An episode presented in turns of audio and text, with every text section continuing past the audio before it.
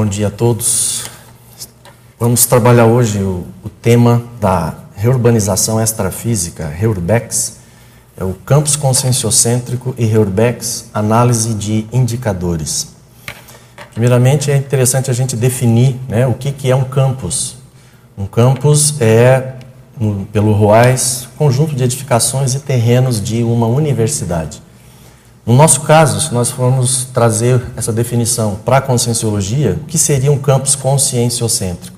Seria a implantação de um campus, conjunto de edificações e terrenos, com o paradigma consciencial, tendo a consciência como a linha autopesquisa né, da consciência como a linha mestre, a coluna dorsal de todas as atividades.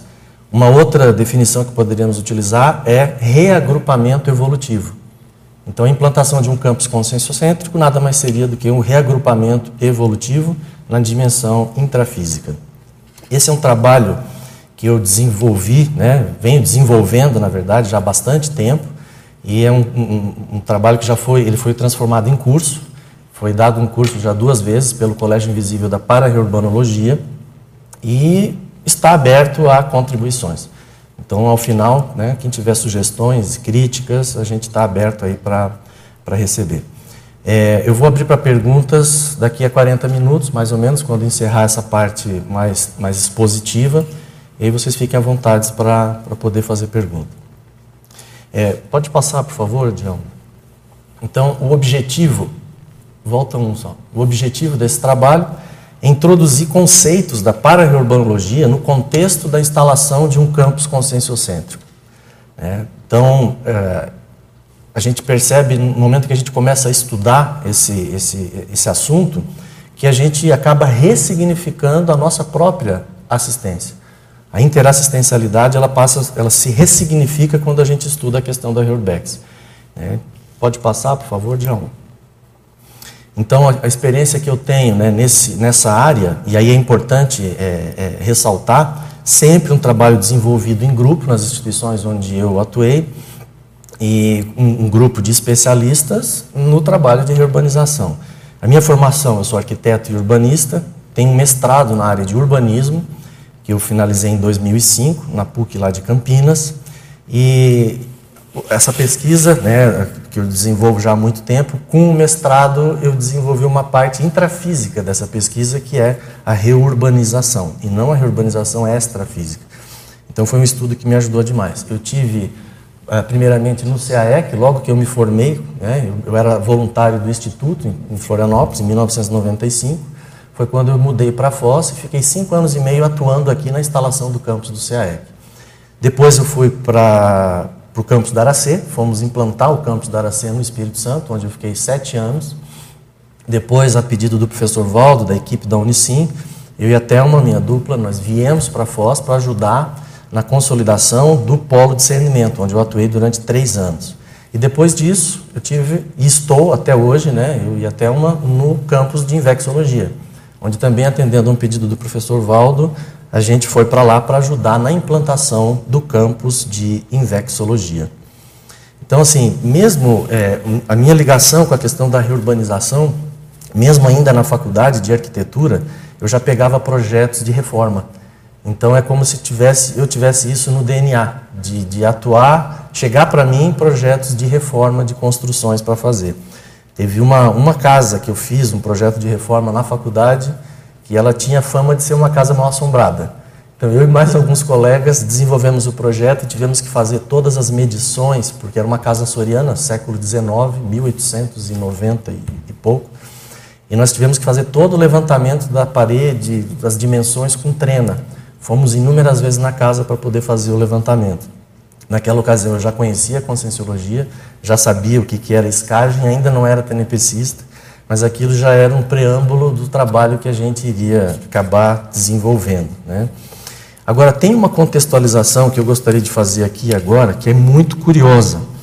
Então, o que, que acontece? O CAEC, ele foi, é, o start do CAEC, ele se deu no dia 13 de abril de 1995. Tá? E era uma quinta-feira, véspera da Sexta-feira Santa, é, Páscoa de 95. Entende? Então, dia, foi exatamente no dia 13 de abril, na quinta-feira, que foi feita a proposta de doação do terreno que deu origem ao CIAEC. Então, no dia 13, no dia 14 de abril, a equipe, na época, do GPC SOCIM, estava reunida em Curitiba e o professor Valdo eh, estava presente. E no momento em que foi feita essa doação do terreno, o professor Valdo pegou o mapa e perguntou para a pessoa que estava doando, que era uma voluntária do Instituto aqui de Foz do Iguaçu: Você tem certeza que você quer doar esse terreno? Você está convicta disso? Esse terreno está desembargado, ele não tem nenhum problema? Aí ela disse: Sim, está disponível. Já tive várias projeções que vai ter algo lá no terreno, então eu vou levar minha biblioteca para lá. Quando o professor Valdo fala isso, nós estávamos lá, Maria Isabel, que está aqui atrás, estava presente, tinha vários pesquisadores do GPC Socim presentes. Aquilo foi no Instituto, na época, é, hoje está se usando o termo disrupção, né? a ideia disruptiva. Aquilo foi uma quebra de paradigma, mas Foz do Iguaçu? Por que Foz do Iguaçu? O que a gente vai fazer em Foz do Iguaçu? E aí, isso na quinta e na sexta-feira, a equipe ficou trabalhando essas ideias né, de como, é, é, como é que poderia ser essa, esse primeiro projeto aqui em Foz. Então, nós tínhamos lá pesquisadores da Escola Conscienciológica, porque era o encontro do GPC, era o grupo de pesquisa da consciência que estudava a implementação do paradigma consciencial na intrafisicalidade. Então, tinha pesquisadores da escola, condomínio conscienciológico, que era a minha pesquisa na época, empresa conscienciológica, o cooperativismo. É, era, foi a oportunidade de apresentação dos resultados do CIAE, o Centro Integrado de Altos Estudos, que era uma pesquisação desenvolvida pelo Everton e pela Nara. É, e eu participei dessa pesquisa, levando para Blumenau, para Joinville, em Santa Catarina. Então, estava se apresentando essa pesquisa naquele, naquela oportunidade. Então, imaginem vocês, aquela convergência, todos reunidos, dizendo, queremos fazer algo, aparece alguém, ó, aqui está o terreno. Então, aquilo foi uma quebra de paradigmas e foi uma reviravolta geral. Então, nós estamos aqui hoje às 9 horas e 8 minutos, um domingo de Páscoa, exatamente há 22 anos atrás, a equipe, uma equipe que veio daquela reunião para Foz, estava visitando esse terreno de CAEC. Então, achei isso uma sincronicidade bacana, né, para que a gente possa estar tá, é, dando um F5, uma reatualização no próprio projeto do, do, do CAEC. Né. Pode passar, reurbanização extrafísica. É, a reurbanização extrafísica é a mudança para melhor dos ambientes e comunidades extrafísicas doentias, anticosmoeticamente degradadas, patrocinadas pelos serenões, com a finalidade de higienizar o holopensene intrafísico das áreas das socins sobre as quais exercem influência antievolutiva e deletéria para a humanidade. Isso está no Homo sapiens Urbanizados, na página 245. O que, que chama atenção nessa definição de Heurbex do professor Valdo? É a finalidade. Higienizar o holopensene intrafísico. Então, essa definição, é, é, eu vou pedir para vocês pegarem o texto que foi distribuído, nós trazemos a definição de para-reurbanologia. Então, a reurbanização extrafísica é o fato que ocorre na dimensão extrafísica, certo? Cuja finalidade é melhorar o ambiente intrafísico. Vocês vão ver a ponte como é, é, é curiosa. Então, a para-reurbanologia, que está no parágrafo 3 do texto que nós distribuímos, é a especialidade da conscienciologia que estuda as reurbanizações multidimensionais, intra e extrafísicas, neste planeta, o maximecanismo assistencial envolvido e os seus efeitos evolutivos, sendo um subcampo científico da assistenciologia. Essa definição de para-reurbanologia nós fizemos no Colégio Invisível da Para-Reurbanologia, num artigo que nós apresentamos no congresso, no último congresso internacional da TENEPS. E o artigo é, chama TENEPS e Para-Reurbanologia Global. Então nós temos a Reurbex, que é o que ocorre no extrafísico, e a para-reurbanologia é o estudo que nós desenvolvemos da questão da Reurbex. Pode passar o próximo slide, por favor. E aí, quando a gente fala na, na ótica de estudo da Reurbex, tem um aspecto fundamental que é o seguinte: quando nós ouvimos, né, muitas vezes, o professor Valdo falar de Reurbex, urbanização extrafísica, às vezes parecia uma coisa muito distante de nós. Né? Então, o professor Valdo falava do, do trabalho junto com o reurbanizador na Alemanha, na Europa, onde ele era tirado do, do corpo para fazer assistência à paratroposfera da, do pós-guerra. Então, quando a gente ouve aquilo, né, nossa, mas isso é muito distante da minha realidade consciencial aqui e agora. Ou pode passar essa impressão. Quando a gente vai estudar Reurbex no Homo sapiens reurbanizados, o professor Valdo traz duas categorias ou óticas de estudo da Reurbex. A primeira delas é em loco, ou seja, no próprio sítio extrafísico onde a mesma está ocorrendo, sob a coordenação dos serenões. A consciência lúcida pode averiguar Reurbex através da projeção consciente. A segunda ótica de estudo da Reurbex, é a, a categoria, é a averiguação da Reurbex através da leitura dos seus indicadores ou efeitos intrafísicos que é a ótica de estudo do Colégio Visível da Paraurbanologia e a minha ótica de estudo até o presente. Evidentemente que é, o envolvimento com isso, aos poucos a gente começa a ter vislumbres da questão da Reurbex in loco, né? da, da, da análise extrafísica disso que está ocorrendo. E, e, nós vamos colocar mais para frente dos indicadores da Reurbex, são muitos colegas que tiveram projeções e acabam percebendo essa realidade. Né? Então, e, e, sempre é importante a gente ressaltar que cada um de nós é uma mini peça de um maxi mecanismo para reurbanológico ou reurbexológico.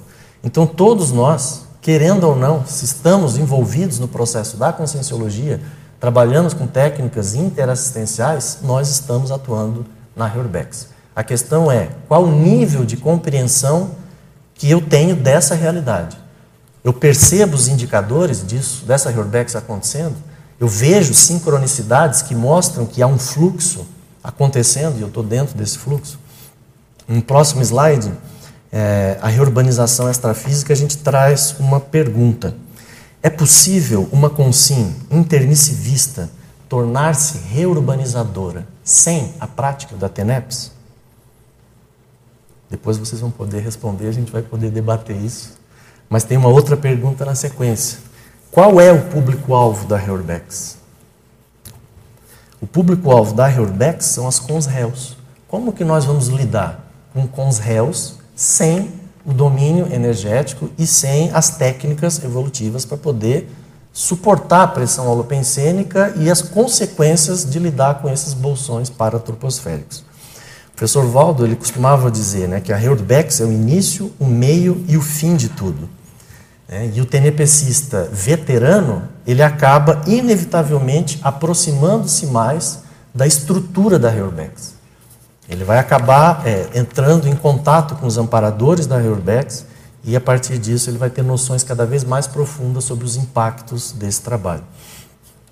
No próximo slide, a gente começa já a ligação da questão da TENEPS, da, do campus, da TENEPS e da Reurbex. Então, assim, início da instalação de um campus. Naquela ocasião, né, aos exatos 22 anos atrás, quando a nossa primeira equipe da CCCI esteve aqui nesse terreno, que ambiente será que eles encontraram? Que ambiente nós encontramos no campus Aracê, antes de começar o trabalho? Primeira visita, na, em Saquarema. Né? Se nós formos ver as pessoas, né, por exemplo, Saquarema não tive experiência de implantação, embora a gente tenha indiretamente participado com uma parceria que nós fizemos com o Instituto na época para a publicação do Pacíficos. Foi um tratado cuja receita veio justamente de um curso dado do AMD dentro do, do, Instituto no Rio de Janeiro. Então nós tivemos uma participação indireta e ali a gente entrou em contato com os bastidores da implantação do campus de Saquarema. Então, o, a, a, dimensão extrafísica próxima à paratroposférica dos campi da conscienciologia a gente percebia hostilidade, ou seja, um ambiente hostil. Então o ambiente nos repelia. Ao mesmo tempo que tinha esse, essa, essa, essa questão acontecendo, nós percebíamos amparadores avançados atuando no processo da Reurbex.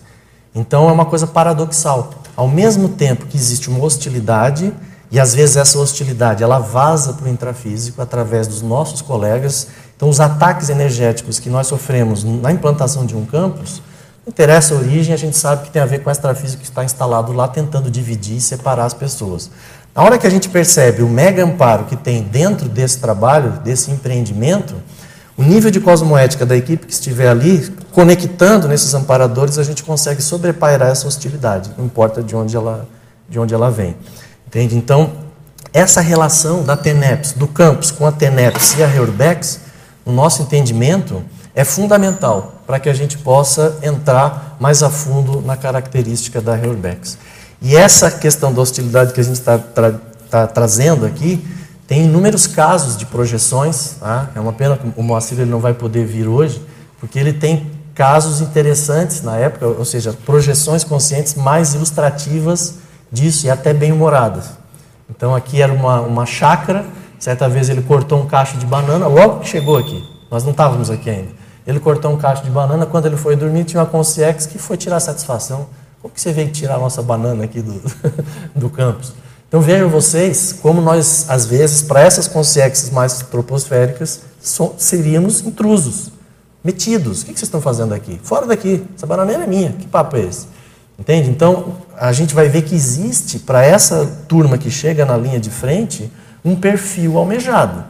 Como lidar com uma situação dessa? Você vai contrapor e vai brigar com a consciência? Não, agora é nosso isso aqui. Como lidar com essa, com essa realidade? Aí vem a questão do perfil a perfilologia do reurbanizador, que está no próximo slide. Então, nós começamos a, a, a elencar né, quais seriam os, os, os, traços dessa consciência intrafísica, esse membro, né, pesquisador da CCCI, para lidar com essa questão na linha de frente da instalação de um campus. Então, nós colocamos ali senso de grupalidade e horizontalidade. Tá? É, a noção de que você tem um time. E num time, quem tem que prevalecer no trabalho é a equipe. Então você ora está jogando na frente, ora você está na zaga, ora você está no meio de campo. Então o time sempre tem alguém que vai estar tá mais lúcido, vai ter alguém que vai estar tá mais na retaguarda e as, os papéis se alternam.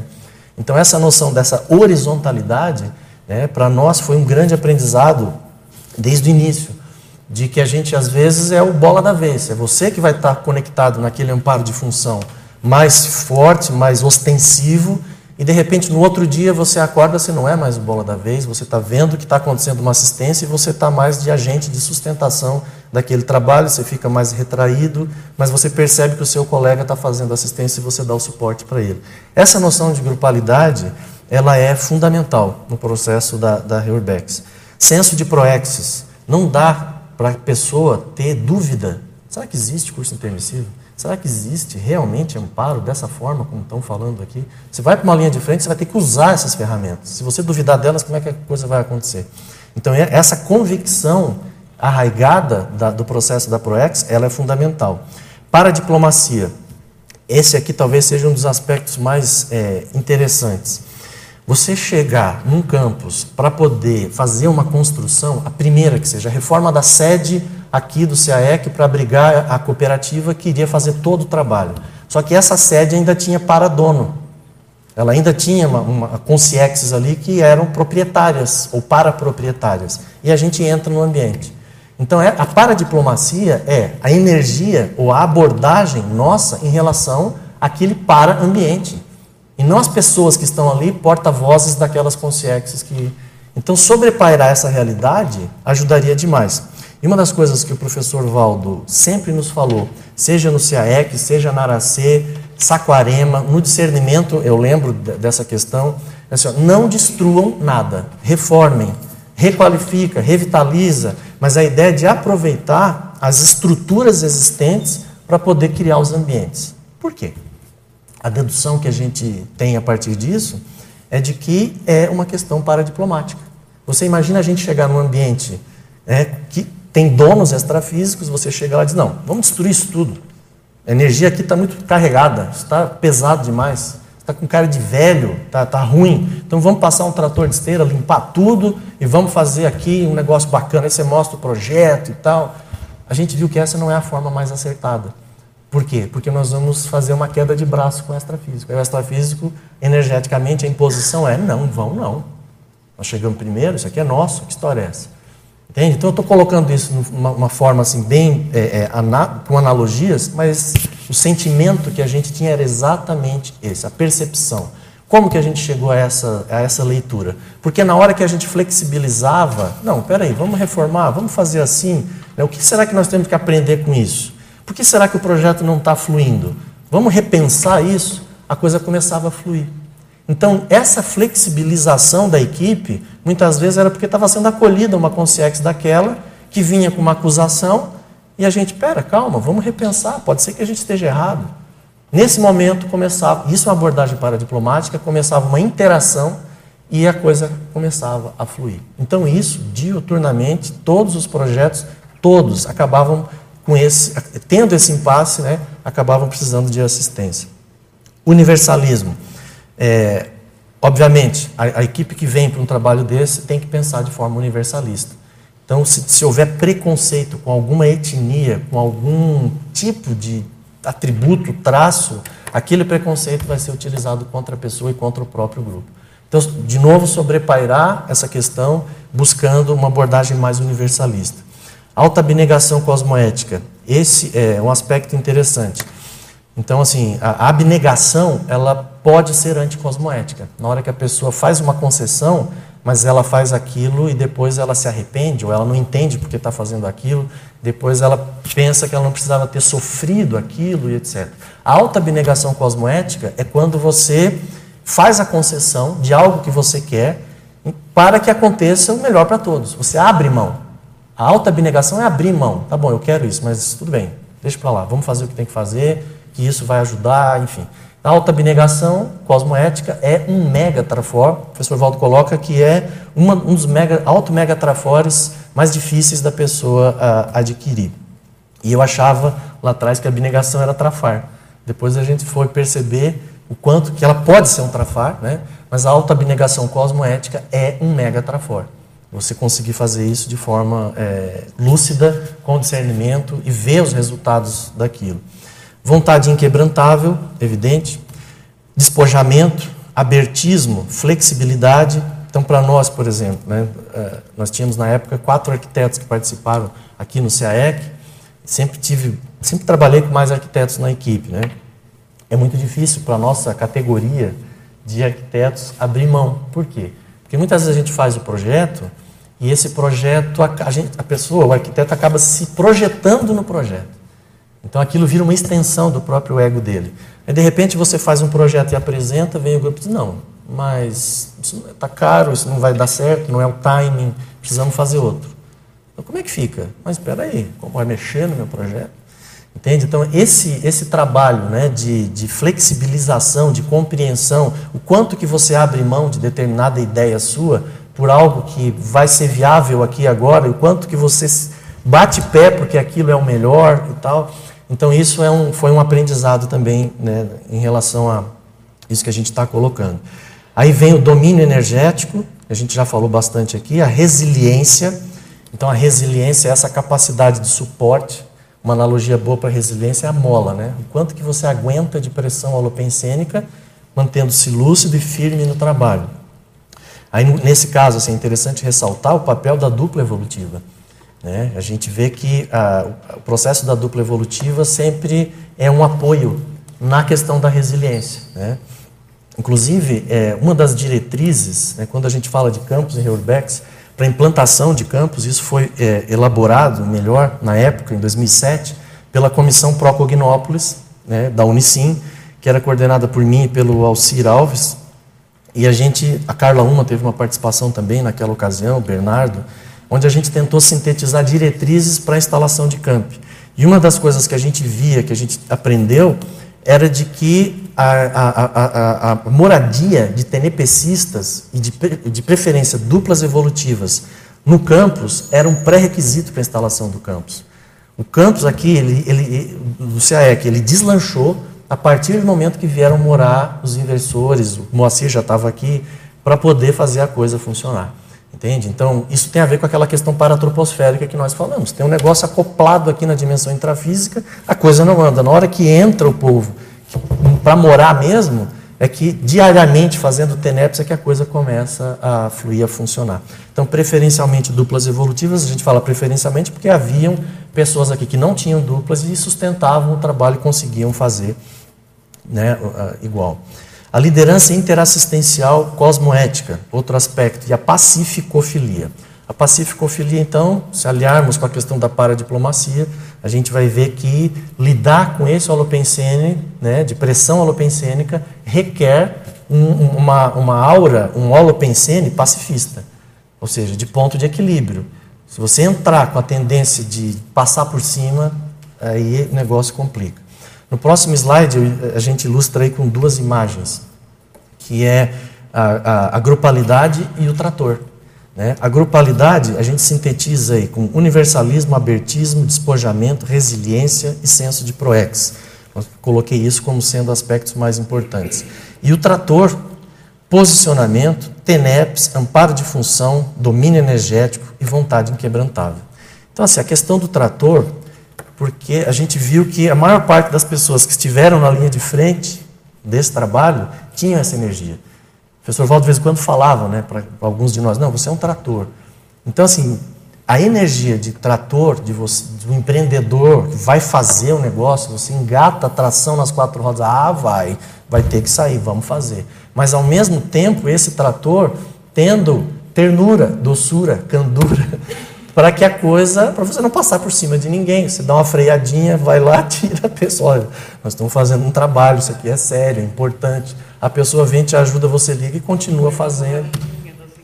É, exatamente. Então, é, é, é muito, é, é, muito assim, ilustrativa a ideia do trator, e talvez, a gente pode até colocar aqui, que é, é, até o Antônio estava colocando aqui no início, né? Um dos, que é o slogan do nosso Colégio Visível da Para-Urbanologia, que diz que a Reurbex ela começa com a reciclagem dos nossos próprios pensenes. Entende? Então, uma reciclagem do reurbanizador é esse trator ser leve, mais delicado, com musiquinha, com ar-condicionado, para que possa fazer esse trabalho, mas ao mesmo tempo você ser acolhedor, interassistencial. Entende? Então é lidar com energias antípodas, ao mesmo tempo que você está lidando com uma pressão alopensênica muito forte, você tem essa visão assistencial de leveza e etc. No próximo slide, a gente coloca aqui duas modalidades de assistência, de interassistência, que nós percebemos também no trabalho dos campi. Tá? É, a interassistência explícita. O que, que vem a ser interassistência explícita? Quando você tem, na conscienciologia, um curso, você tem um público-alvo. É aquela pessoa que viu o cartaz e vem, eu quero ouvir falar de conscienciologia. Então a pessoa entra, tem um professor que instala um campo e ele fala do paradigma consciencial. Um ECP2, que é o maior curso que nós temos de reurbanização extrafísica, ECP2 e ECP3, certo? De maior impacto na Reurbex. Tanto é que a instalação de campos, a maioria se deu a partir de ECP2 ou ECP3. O CAEC foi assim, Saquarema foi assim. Entende? A Sinvex está sendo assim, nós tivemos dois ACP3 para implantar a Sinvex. Então você pega o grupo evolutivo representado naquele campo grande e põe energia para sair o campus. Você faz o projeto, destina o recurso. Então cada participante, quando faz a inscrição e põe aquele dinheiro, ele está colocando a sua assinatura energética na instalação do campus. Então isso é assistência explícita. Embora o ECP3 não tenha pré-requisito, possa vir um leigo na conscienciologia, ele vai dar a sua assinatura energética também.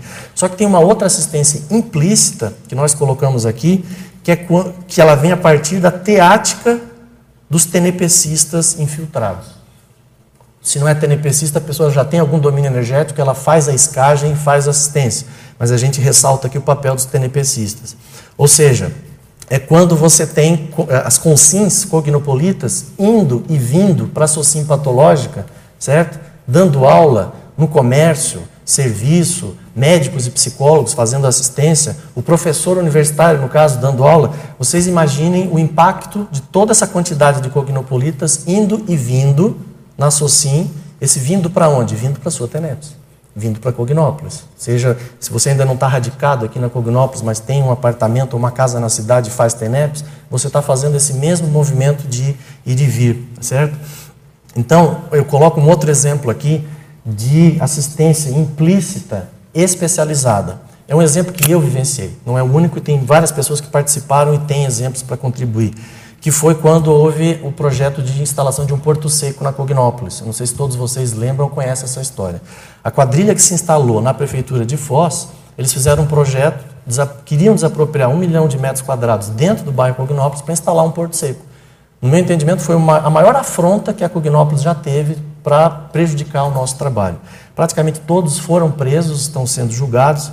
Agora, nós tivemos nessa ocasião um trabalho de 12 arquitetos da Conscienciologia, para construir um parecer cujo objetivo era desconstruir a proposta de instalação do Porto Seco.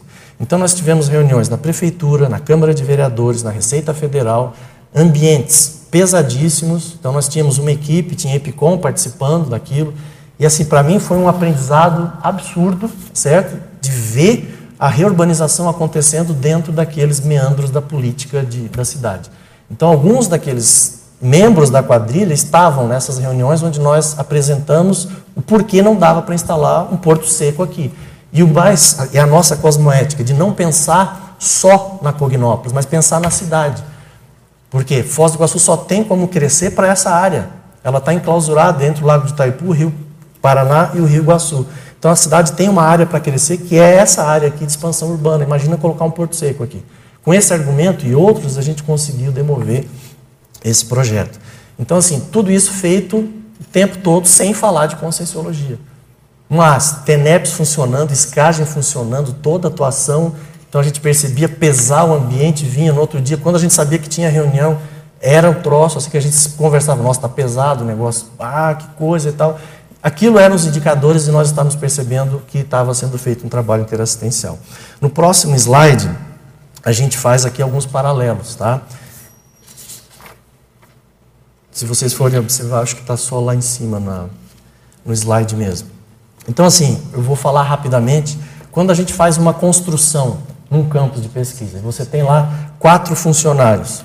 Numa média de nove concierges, talvez é, um pouco menos, nós vamos ter, para cada funcionário, 36 concierges. Então, se você faz a reforma da sua casa, você coloca lá quatro pessoas, pedreiro, servente, pintor, etc., você está lidando ali com 4 vezes 9, 36 concierges.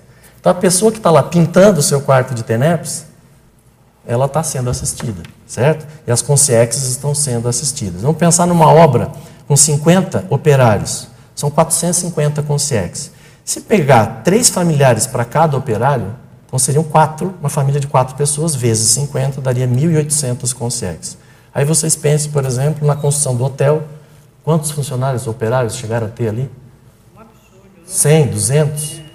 Pega o Mega Centro Cultural Holoteca, o que, que vai ser isso? Né? Então, aonde que, isso, aonde que isso vai chegar? É para ver essa questão dos tentáculos da reurbanização. Aonde moram esses operários? Eles vêm, eles vêm com o pacote, que são as consciências, para entrar dentro do balneário bioenergético. Onde eles moram? Vila C, Jupira, Morumbi, Favela do Queijo, né? São Roque. Então são locais ou bolsões que nós, dentro da área do urbanismo, nós conhecemos bem. São áreas degradadas, são favelas que são locais onde normalmente existem outros problemas correlacionados. Na hora que, que esses operários estão indo e vindo, né, esse ir e vir, a pergunta que a gente faz é: isso é meio ou é fim? Porque normalmente esse ir e vir, a gente pode olhar que, bom, estamos fazendo uma obra, mas o fim em si é inaugurar o laboratório das dinâmicas. Esse é o, esse é o objetivo. Será? Ou será que a inauguração do laboratório das dinâmicas vai ser consequência de uma reurbanização extrafísica? Tá? A gente vai abrir para perguntas depois. Pode falar então. Fala no microfone então. Quando a gente está trabalhando, porque você falou do hotel. Não está saindo. Aqui, não, pode ser. Uh, porque muita coisa, por exemplo, não foi feito aqui, não tinha operário aqui. Então você uh, leva os teus tentáculos os móveis foram feitos lá em Curitiba, ah. Uh, teve coisa que foi feito lá, não sei aonde, sabe? Então você amplia também é. a sua rede, quer dizer, a, a, fábrica lá tem não sei quantos funcionários é. trabalhando aqui para gente. E é interessante porque quando nós tínhamos, é, seja aqui, a experiência que a gente teve aqui em Foz, no, na, na, na, na Aracê, no Espírito Santo, ou mesmo até na Sinvex que a gente está vendo agora, às vezes determinado trabalho desse estava sendo feito Curitiba, São Paulo, Porto Alegre. A questão que a gente fazia, será que tem alguém lá que pode ir lá no lugar ver como é que está? O negócio está enroscando. Por que tem que ir lá ver? Não é ir lá ver, é ir lá ver iscar. Se tiver alguma coisa que está travando o processo, o cara vai lá, vai fazer a escagem e vai ajudar a resolver. Que é essa assistência indireta, né? O que é? As esquadrias, exato. Então, a Grace está lembrando aqui. É, os laboratórios, os primeiros cinco laboratórios, nós fechamos com esquadrias metálicas, né? e nós não achávamos uma, uma metalúrgica que conseguisse dar conta, entrevistamos várias delas, e aí um dia uma começou a demorar, e aí lá foi o Alexandre e o Arlindo, na época, ver o que estava acontecendo. Quando a gente chegou lá na metalúrgica, a gente viu o quadro de distribuição elétrica tudo estrupiado, com a fiação saindo, risco de acidente de percurso. Isso tudo foi aprendizado que a gente teve. Né? Com o tempo, a gente começou a ter mais critério até para contratar. Entende? Se o cara tem moto, então isso era risco de acidente de percurso. Como é que, como é que você vai colocar alguém para lidar com pressão holopensênica se você não calçar esses, essas questões? Entende? E aí a gente, quando viu que isso era, não era meio, isso era fim, ou seja, isso é que é a reurbanização, a gente viu que inaugurar, construir, já é secundário. Ah, mas não tem dinheiro. Não, não tem dinheiro, a questão não é essa. Se o mecanismo estiver funcionando, se a assistência estiver acontecendo, o dinheiro ele vai aparecer, isso sem misticismo nenhum. As coisas tendem a fluir, tendem a ser calçadas por essa equipe intrafísica e extrafísica, e a coisa tende a caminhar. E aí, né, eu trago aqui a questão da docência na universidade, ou na, na, na escola também, dá na mesma. Você, por exemplo, um professor que tem 40 alunos diários, são 360 consciex, que você vai ver isso é, em relação a 200 alunos semanais. Então, 40 alunos diários, né, diferentes, segunda, terça, quarta, quinta e sexta, são também 1.800 consciexes que você lida direto ou indiretamente toda semana. Imagina a responsabilidade disso. Mil, aí nós estamos falando da obra e da docência. São dois exemplos. Mas tem os consultórios. Tem o comércio. Quantos de nossos cognopolistas têm loja? Como é que é essa loja de um TNPcista na cidade? Será que tem uma plaquinha na porta escrito é, ambulatório? Extrafisicamente, né? Então, você tem uma pessoa lá que pratica TENEPS, né? E quantas vezes isso deve ter acontecido com muitos de vocês aqui? Você chega numa loja, a pessoa pergunta: Você é médico? Você é médica? Então, assim, isso aconteceu muitas vezes comigo. E, não, não, eu sou arquiteto. Aí a pessoa fica olhando, assim, ué, por quê? Às vezes a nossa energia, ela pelo acolhimento e pela assistência, a pessoa traduz aquilo como medicina, porque é o médico que cuida das pessoas. Entende? Então, imaginem vocês, esse ir e vir é um aspecto para a gente debater. E aí eu trago alguns é, indicadores. No próximo slide, indicadores da Reurbex, a primeira coisa que a gente pensou quando chegou em Foz, né? É, por que Foz? Por que viemos para cá? Por que não fomos para Curitiba, São Paulo, Rio de Janeiro, Porto Alegre? Aí nós começamos a levantar os trafores aqui da região. A energia emanente, o chakra da terra, o aquífero guarani, é uma reserva de água aqui embaixo da terra, o basalto, um dos maiores derrames de lavas vulcânicas do mundo, aqui na região. Então, essa terra vermelha, isso é, é solidez da, dessa placa onde a gente está. A Itaipu, que é um protagonismo na geração de energia no, no, no Brasil. Então, é, se a Itaipu quebrar boa parte do Brasil. O Brasil quebra, porque praticamente o Sudeste é alimentado pela usina de Itaipu. Entende? Então, vejo o protagonismo de Foz do Iguaçu na energização do nosso país. Uma cidade internacional e uma região trinacional, um laboratório de integração.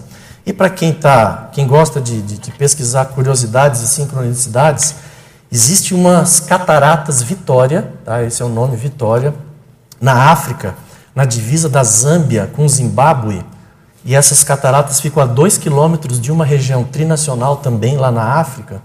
E assim, se vocês forem ver as imagens da, das cataratas Vitória lá, é muito parecido com aqui. E lá também as cataratas, o que aflora é o basalto, igual aflora o basalto aqui nas cataratas de Iguaçu. E o mais interessante, quando você pega a Pangeia, que é antes da separação dos continentes, e você junta as duas áreas, seja aqui da, do, da, do Paraná com a área da África, onde estão essas cataratas, elas estão muito próximas. Então, assim, é muita curiosidade, né? E, e, e é praticamente divisa com a África do Sul, essa região, né? No país ao norte da África do Sul que tem essa, essas cataratas. Então, isso é uma sincronicidade para gente, a gente pensar. Aí no próximo slide, assim como tem as potencialidades da região para implantação de um campus, aqui nós colocamos como um passivo assistencial. Então, houve aqui a expulsão dos jesuítas, tá? a gente coloca não, não, tanto uma guerra dos jesuítas, mas foi a forma, que, o, que, aconteceu com a, a, a, o encerramento das reduções jesuíticas, que foi um projeto né, de implantação de uma comunidade com princípios e blá blá blá blá blá blá dentro da, da Igreja Católica. A Guerra do Paraguai foi outra coisa que aconteceu nessa região. Narcotráfico, contrabando, favelização. E o professor Valdo dizia: esse é o melhor lugar do mundo para fazer assistência. Por isso que a gente veio para cá. Entende? Então, ao mesmo tempo que essa região tem os mega potenciais, também tem um passivo assistencial para ser trabalhado. As etnias, exatamente. Né? Exatamente. Então, se for analisar, algumas das etnias têm relação, inclusive, com esses outros bolsões aqui, mas para a gente poder analisar. Outros indicadores da Urbex. Aí, isso aqui é um processo interessante, né? o antes e depois. Está no próximo, no próximo slide. Quando nós chegamos em Foz, um dos aspectos que nós, é, nas leituras iniciais, né? gente, Foz é a cidade número um em homicídio no Brasil. Não, não é possível. Foz do Iguaçu é Foz do Iguaçu. Aí nós vamos ver realmente. Foz era número um no ranking de homicídio no Brasil. Ainda tinha coronelismo. O que é o coronelismo na cidade? Quando você tem coronéis. Igual José Sarney, Renan Calheiros e né, o ACM lá na, na, no Congresso em Brasília, nós tínhamos um coronelismo predominante na cidade. É, houve aqui a mudança do perfil econômico né, da Muamba para o turismo. Isso foi visível. Né? Então, o coronelismo acabou, a redução do índice de homicídios, Foz saiu do ranking de homicídios. Então, a gente vê o antes e o depois, né, de 95. A evolução de indicadores de saúde e educação, entende? são aspectos que chamam muito a atenção, a quantidade de professores né, e, e de médicos e psicólogos da CCCI que atuaram né, dentro dessas duas grandes áreas que ajudaram nessa mudança. E o outro aspecto, a transformação de Foz do Iguaçu num polo universitário. É, então, eh, quando a gente saiu daqui, estava iniciando a UniOeste e a UDC. E hoje nós temos uma universidade federal, tem o Instituto Técnico Federal mais não sei quantas faculdades privadas. Isso foi o antes e depois da implantação da, da, aqui em Foz do Iguaçu.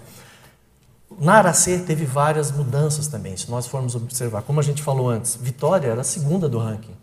E tinha uma quadrilha instalada lá também. Tem uma história longa no aspecto de, de, de, de, Vitória, da região. E nós estávamos instalados na Serra, mas dávamos cursos na, na, na, cidade de Vitória. O AMD foi dado lá, Conscienciologia Aplicada, enfim. E nós percebíamos inúmeras sincronicidades em relação a essa questão baratrosférica né, da política influindo na cidade, nos homicídios e etc. Isso requer mais pesquisa, mas no final a gente vai fazer uma reflexão a respeito disso. Tá? Indicadores de Heurbeck, no próximo slide, a questão do campus do CAEC. Né? Por ser um projeto novo, o CAEC, né, o primeiro campus, criou o ambiente para a chegada de novos intermissivistas e também retomadores de tarefas. É, esse talvez, no meu entendimento, seja um dos aspectos mais interessantes no tocante ao grupo evolutivo.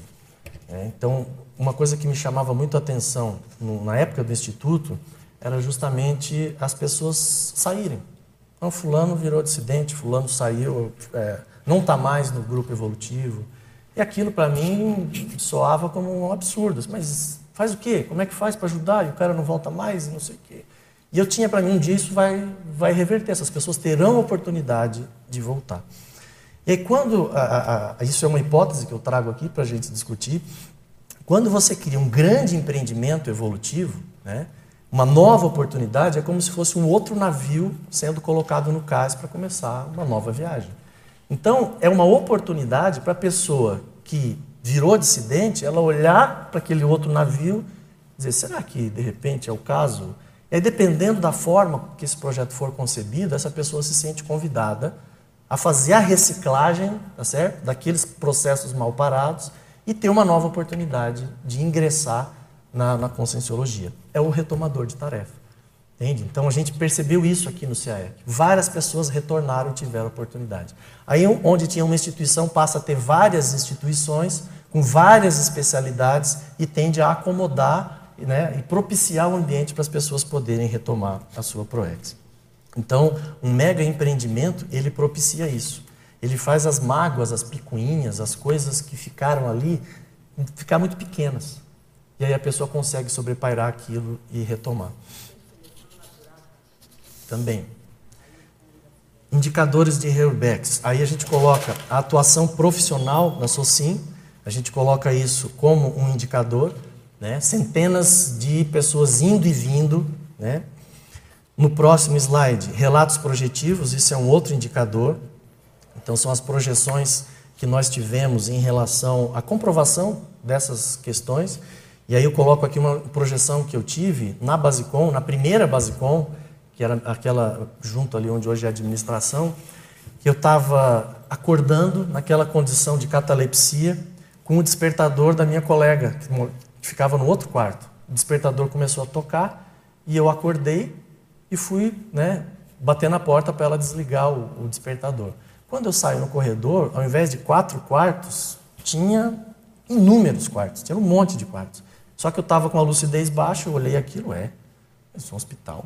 Aí comecei a andar pelo corredor, eu olhava entre a porta, tinha umas duas pessoas, uma na cama, mais duas em volta. Andava mais um pouco, tinha outro quarto com uma pessoa sentada, outra em pé. Aí eu fui andando como se estivesse visitando um hospital. E o barulhinho do despertador, pem, pem, pem, não parava. Aí de repente eu assim, gente, eu estou projetado, isso aqui não é básico. Aí eu volto para o corpo, acordo de fato e ouço o barulho do despertador da, da, da, vizinha de quarto. E eu vi que ela tinha saído antes do despertador tocar. Só que aí eu fiquei com aquela coisa, gente, tem um monte de quarto acoplado aqui com a gente. Né? Então, e aí, mas quem somos nós né, para ter a minha tenepzinha? é. Aí, com o tempo, a gente foi vendo, aí a Basicom amplia para 20 quartos. Então, vocês imaginem, nós chegamos a ter 20 praticantes de TENEPS, uma usina né, nuclear. ali para poder né, fazer assistência e dar conta daquele passivo que era inerente ao trabalho que a gente estava fazendo aqui. Então, igual a essa, tem inúmeras projeções de colegas nossos que, que têm a ver com essa realidade. Um outro indicador que a gente traz é a própria instalação da Cognópolis, é, pré-Cognópolis, né, de Santa Catarina. Até que ponto a gente não pode olhar isso como um indicador do nosso trabalho, todos nós consolidando a Cognópolis Foz e começando o DNA de uma nova Cognópolis, já nascendo com um propósito de ser multi-institucional, de ter uma realidade mais ampla, enfim. E não começar como um campus de apenas uma especialidade. Entende? Então, a pré-Cognópolis hoje está sendo incubada pela Unicim e é um trabalho que está acontecendo na cidade de Florianópolis. Por último, eu trago uma imagem aqui para a gente pensar grande no aspecto da Reurbex. E uma frase que o professor Valdo traz no, do léxico, na página 1616, que a TENEPS, quando evoluída, ela torna-se um dos pilotis de sustentação da estrutura da Reurbex. Então, às vezes as pessoas perguntam nos cursos que a gente ministra sobre a, essa questão, é assim, mas o tenepecista, ele atua diretamente na Reurbex? Isso sempre foi uma coisa que eu quis né, é, saber. E o professor Valdo trouxe essa ideia de que o tenepecista veterano ele começa efetivamente a ter vislumbres mais diretos dessa questão da, da reurbanização extrafísica. Com isso, gente, essa parte expositiva inicial a gente finaliza e eu abro aí para vocês perguntarem e a gente começar o nosso debate. Alexandre, é, eu queria te fazer uma pergunta quando você fala qual o nível de compreensão que nós temos dessa realidade, que, quer dizer, eu fui uma das pessoas que não tive o prazer de estar aqui junto com vocês nessa abertura de picada, né? Uhum. Foram os de vanguarda. E então é, eu não, eu o que eu compreendo pela sua explanação é que houve necessidade de tratores, realmente, né, para abrir picadas. Mas isso que eu compreendo, depois você me explica, tá? Sim. É, mas eu vejo que essa, é, essa Heurubex, que a integração faz parte também disso aí, agora é um processo de dosificação dos tratores. Isso. Né? Principalmente levando em consideração quais são os moradores da, do, dos campos, do, dos, é, dos condomínios, quais as deficiências maiores quais, qual o nível de idade. A gente vê que nós temos hoje muitas pessoas da terceira idade, quais as necessidades deles, né? Então, isso é uma coisa que faz parte da dosificação da Reubex. Não é isso? Isso. Então eu vejo dessa forma. O que, que você me diz sobre isso? É, a dosificação, talvez usar o termo sofisticação também. Sim. Entende? Então, é, essa, essa noção do trator que a gente traz, ela está muito relacionada com a ideia de abrir picada. Uhum. E o abridor de picada não atua só na obra, na construção. Qualquer empreendimento novo, é você vai ter que ter muita energia para plasmar aquilo. Por isso a noção do, do trator, entende? Talvez hoje, na, aqui na, na, na, no CAEC, na Cognópolis, a gente precise fazer uma sofisticação dessa reurbanização, que são essas questões que você está trazendo, em relação à terceira idade, em relação à integração da própria Cognópolis, de transformar o nosso ambiente, lembrando, né, para quem é, é, chegou atrasado, quando nós falamos no início de que existe uma paratroposfera num ambiente hostil, né, no ambiente onde nós iniciamos o trabalho, e ao mesmo tempo que existem amparadores de altíssimo nível e com sims aptas a fazer essa reurbanização, o nosso desafio é justamente você ter o amparo de função para lidar com a pressão holopensênica, mas de forma bem humorada, otimista, presencista, sabe? Para que você possa efetivamente fazer o trabalho da melhor forma. E quanto mais nós conseguimos fazer isso, mais a gente vai conseguir sofisticar essas nuances da reurbanização intrafísica, que ainda falta coisa para a gente fazer aqui. Entende? Então, assim, o ambiente da terceira idade está faltando aqui em Foz. A integração de todos os campi ainda está faltando fazer. Acho que o maior exemplo de terceira idade que a gente viu aqui foi do professor Valdo. Ele era uma pessoa que estava na terceira idade e a terceira idade para ele era um exemplo de maturidade e não de vitimização. Então a gente vai ter que primeiro mudar isso. Terceira idade como maturidade. Agora, se a gente começar a levantar a bandeira de terceira idade como uma vitimização, nós estamos indo para o lado todo errado. Perfeito. Então, qual é a minha visão de dentro? Vamos supor que seja eu que já estou quase lá também, né?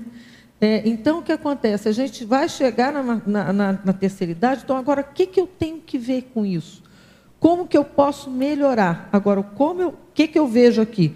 Eu vejo muita gente levantando bandeira de terceira idade como vítima. Nós não vamos chegar lá.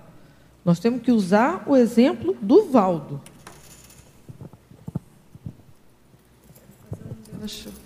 Oi. Quero fazer um gancho isso que a Grace está falando. No círculo mental somático da semana passada foi de mega gescom pessoal. Né? Então foram apresentadas várias ortopensatas aqui falando da questão da mega gescom e muito apontado a questão da terceira, da quarta idade biológica. Então, hoje, existe aqui na Cognópolis uma estrutura para a pessoa que está nessa fase da vida preparar sua mega gescom, por exemplo? É uma pergunta. Né? Então, é um outro, um outro olhar. O que, que é, é, a pessoa precisa fazer né? nessa, nessa terceira, quarta idade? Todos nós estamos caminhando para isso. Né?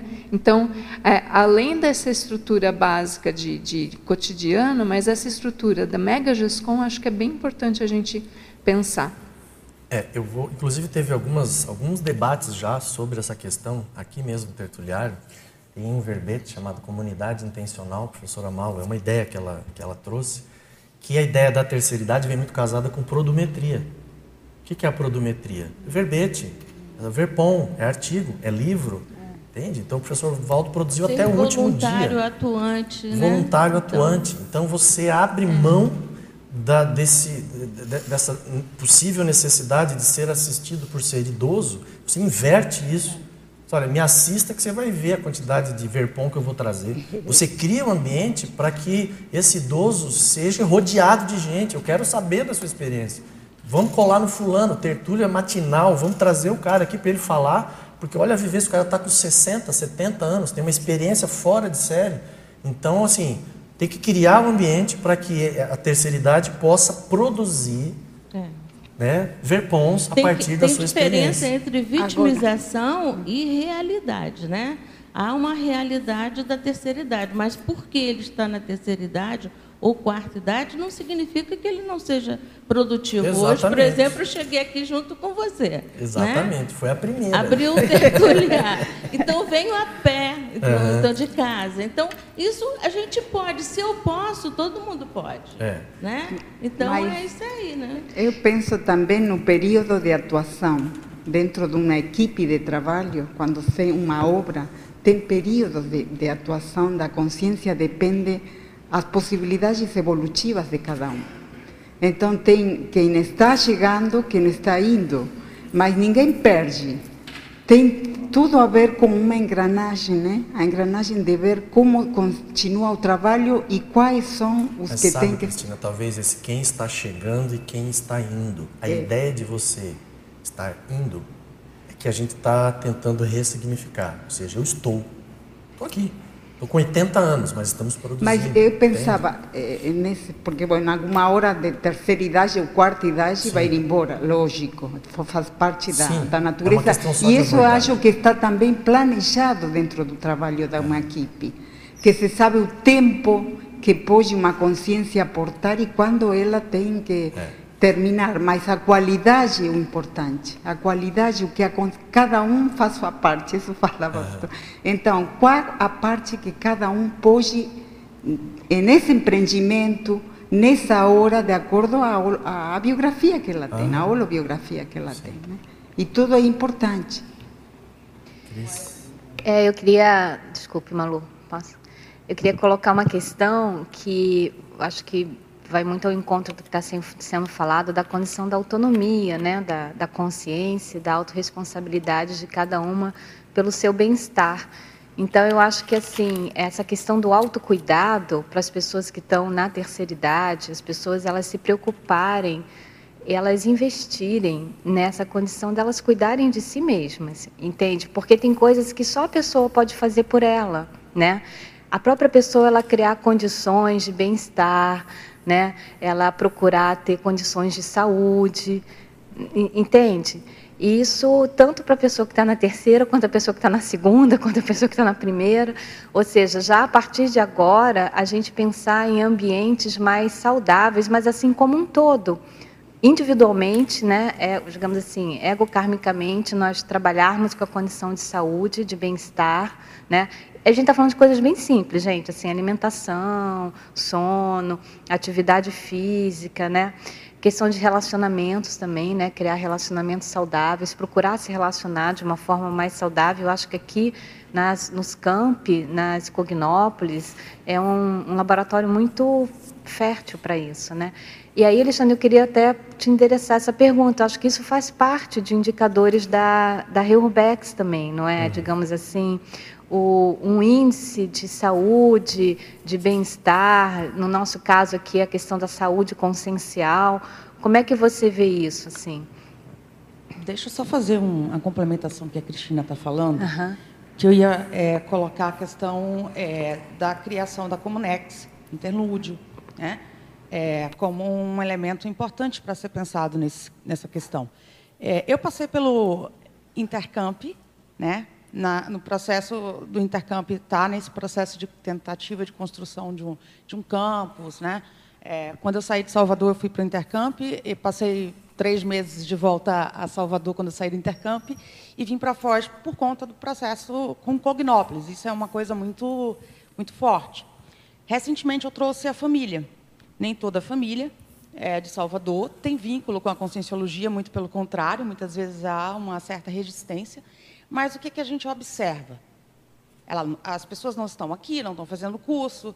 Existe um processo é, da Comunex instalada que faz uma melhoria na qualidade da saúde, holopensênica. Então, acho que esses aspectos é, dessa interação campus é, com a Comunex, essa interação que a gente sabe a importância da gente manter isso aqui para manter essa relação, porque quando se pensa em fazer um campus, né? Não, é, não, não, não se almeja aquilo que está é, após o processo da instalação do campus. Né? Você é, montar e é, tentar instalar essa, esse trabalho de Comunex. Então, assim, eu acho que isso seria também um ponto bastante importante. E há indicadores, talvez, para a gente poder é, refletir é, nos nossos processos de família. Às vezes, pessoas que trouxeram famílias que não têm vínculo, às vezes não participam, tá? pessoas que não, não, não, não estão vinculadas com as atividades bioenergéticas que a gente faz, que são aquelas que, naturalmente, a gente vai podendo fazer os nossos processos, que é a pessoa fazer por si. Né? Mas existe um contexto é, é, da, da região aqui, né, que a gente uhum. instalou, e aí isso também reflete nos resultados do que vem acontecendo em Foz, né? É, não é um resultado somente das nossas interações intrafísicas, é resultado de uma instalação de Ocomunex. Uhum. Né? São aquelas pessoas que vêm para uni-la, daqui a 20, 30 anos, aquelas pessoas que estão chegando nas universidades aí, os nossos intermissivistas que estão vindo é, do, do, interlúdio. Então, assim, esses ambientes que a gente é, é trabalha intrafisicamente e extrafisicamente, eles têm que ser pautados e acho que a gente tem indicadores talvez mais próximos para a gente poder pensar nisso, né? A família. Só para gente, a gente ilustrar, segundo dados aqui do ICGE, isso é de 2014, tá? São 1.609 voluntários na CCCI.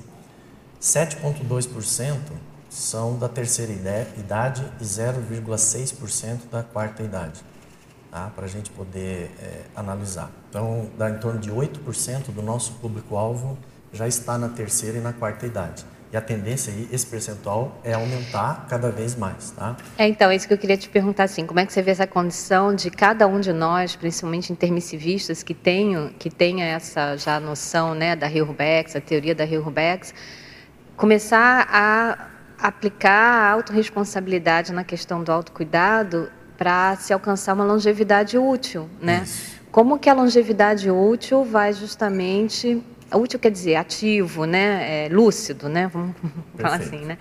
Vai faz, vai contribuir para esse processo de Hilbex.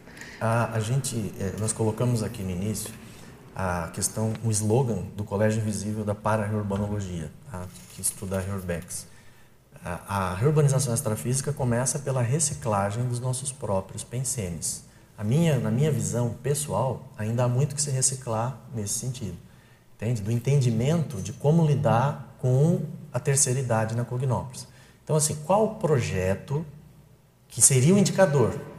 Qual o projeto existente, funcional, para que a terceira idade possa é, ser acolhida? Não numa visão do, do idoso, pobrezinho, que precisa ser. Não. Mas, assim, assistencial, acolhedor, com, com, esse, com esse foco na produmetria e na TACOM também, se precisar, dependendo da situação da, da, da, pessoa. Qual é o projeto em andamento? Hoje nós não temos. Esse é um foco, é uma preocupação que a gente tem justamente é. de agregar pessoas que possam criar e desenvolver esse projeto.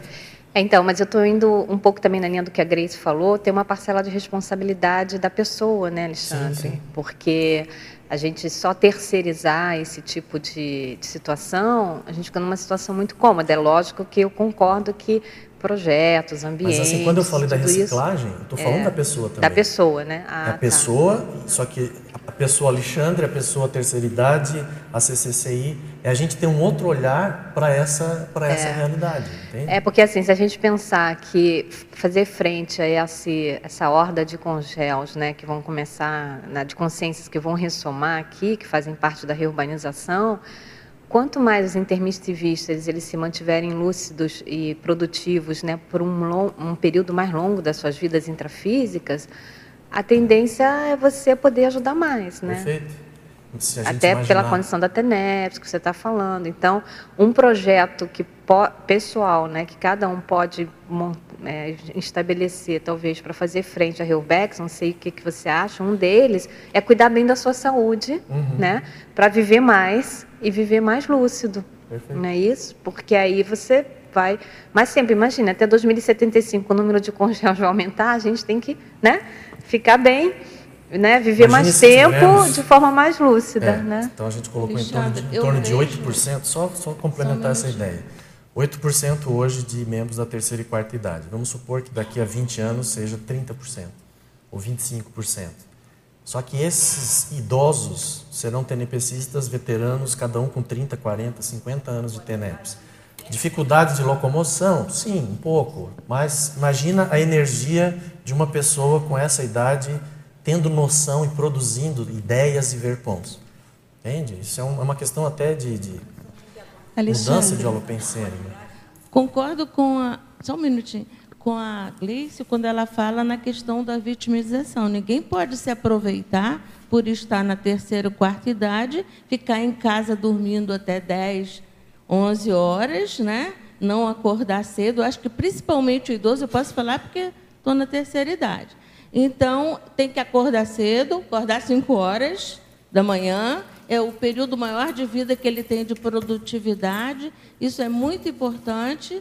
E também ser o mais atuante na IC na qual ele está ligada. Isso, isso faz com que ele tenha mais saúde, mais energia e cuidar também, como disse a Cristina, da sua saúde, da sua alimentação, porque a gente não está fazendo aqui apologia do, do, da pessoa da terceira idade ou quarta idade que fica em casa dormindo, que não se apresenta às ICs para um trabalho voluntariado, então aí não, não faz parte da Cognópolis, né? Então uhum. eu acho que só fazemos parte da Cognópolis quando realmente o nosso trabalho é produtivo e primordial dentro das ICs na, na qual, nas quais nós trabalhamos. Né? Então, Alexandre, isso é importante. Posso fazer um comentário aqui?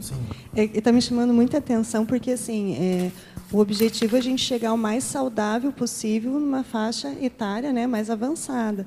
Mas a realidade é que a gente pode ter situações de adoecimento, é, necessidades e que precisa ter apoio. O que eu vejo mais no nosso momento, que nós temos várias pessoas de idade morando sozinhos e que a necessidade é assim aumentar a interação social e ter apoio, ter pessoas de cuidadores. O professor Valdo ele tinha tudo isso que você trouxe: saúde, energia, assistência, mas ele tinha um grupo de pessoas que apoiavam ele.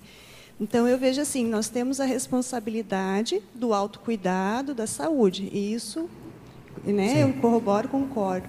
Mas acho que a gente precisa ter um olhar mais fraterno para nós mesmos e ver que o fato é que o soma envelhece. Sim. E tem momentos que você ficar sozinho numa residência jovem também, indiferente da idade, né? Mas assim, mais idoso precisa de apoio social. E a nossa comunidade precisa desenvolver essa habilidade de apoio social. Tem alguns que têm um círculo maior de relações, né, e conseguem ter esse apoio, mas eu vejo assim que é algo a ser desenvolvido. Né? Aqui Sim, a maioria está é numa condição. Fraternismo. Isso é fraternismo. Então, assim, tem que olhar duas vertentes: o autocuidado, né, que eu concordo com o que foi falado, mas também desenvolver alguma coisa social nossa de interação maior, de apoio. Eu não sei o que seria isso. Tem até algum trabalho que a Malo começou de apoio, porque é inevitável, o corpo envelhece e às vezes você não quer, mas aparece um adoecimento, um Alzheimer, sei lá. Enfim, cada um com o seu contexto né, genético para genético. Então, o que eu deixo assim, de contribuição é que a gente precisa construir algo diferenciado que ainda não tem. Então, assim, a gente ficar muito se cobrando que tem que isso, tem que aquilo, acho que não é o momento. A gente tem que ver assim, o que, que poderia fazer mais fraterno, acolhedor, para quando a gente chegar nessa idade que o corpo está mais envelhecido. Um tá sem vitimização, eu concordo, Sim. mas assim, tem que ter, enxergar a realidade. É, né? é que quando a gente fala em saúde, as, é, a, a definição de saúde da Organização Mundial de Saúde coloca que saúde não é ausência de doença. É a saúde física, mental, é, é social, Entende? Então, você ter saúde social, no nosso caso aqui, é fraternismo. É você estar tá aqui, de repente você bate o olho, cadê fulano? Gente, alguém viu fulano? É porque tem algumas Nossa, tem uma semana que ela não aparece. Isso. Gente, mas, mas ela não estava com problema de saúde? Tava. Mas ninguém viu. Cadê? Vamos lá fazer uma visita?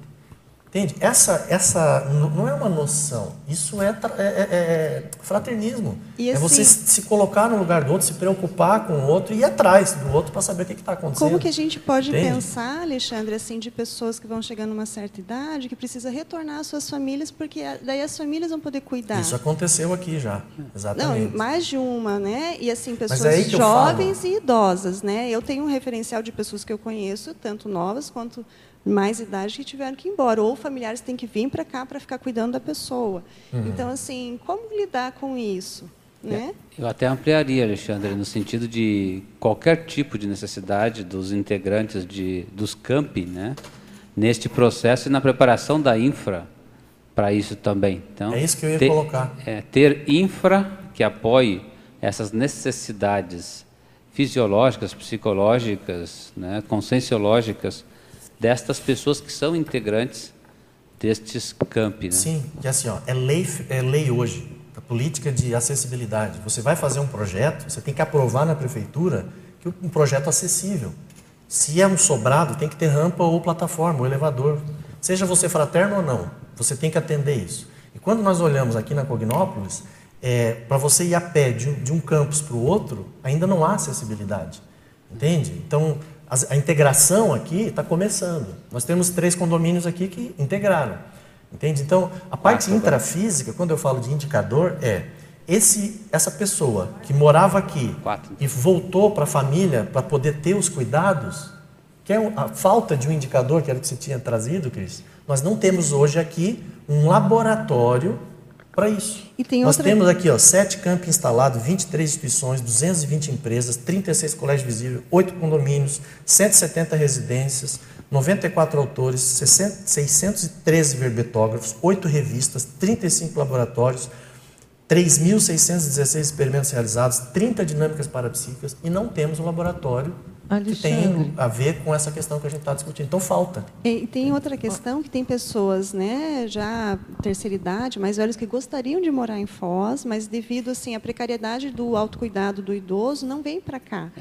Então isso também, assim, nossa, quantas pessoas poderiam estar aqui com a gente contribuindo com esse trabalho? Yeah. Então, eu acho que é algo para a gente pensar nisso. Se a discussão nisso. continuar por aí, a gente Dá vai sair daqui com um projeto feito daqui a pouco. Deixa eu falar uma coisa, ah. gente, vocês me desculpem a franqueza, mas isso aqui está parecendo conversa de político para a gente se eleger, porque terceira idade, porque isso, que aquilo. Escuta, a única IC de terceira idade que existiu aqui, onde é que está hoje? Não existe mais. Não existe mais. Então, se alguém quer ajudar mesmo, quer estar tá interessado mesmo, vai lá. Vai ajudar a IC da terceira idade a existir. Senão fica bonito falar. A gente discute, discute, discute, sai daqui, vai, fica tudo por aí.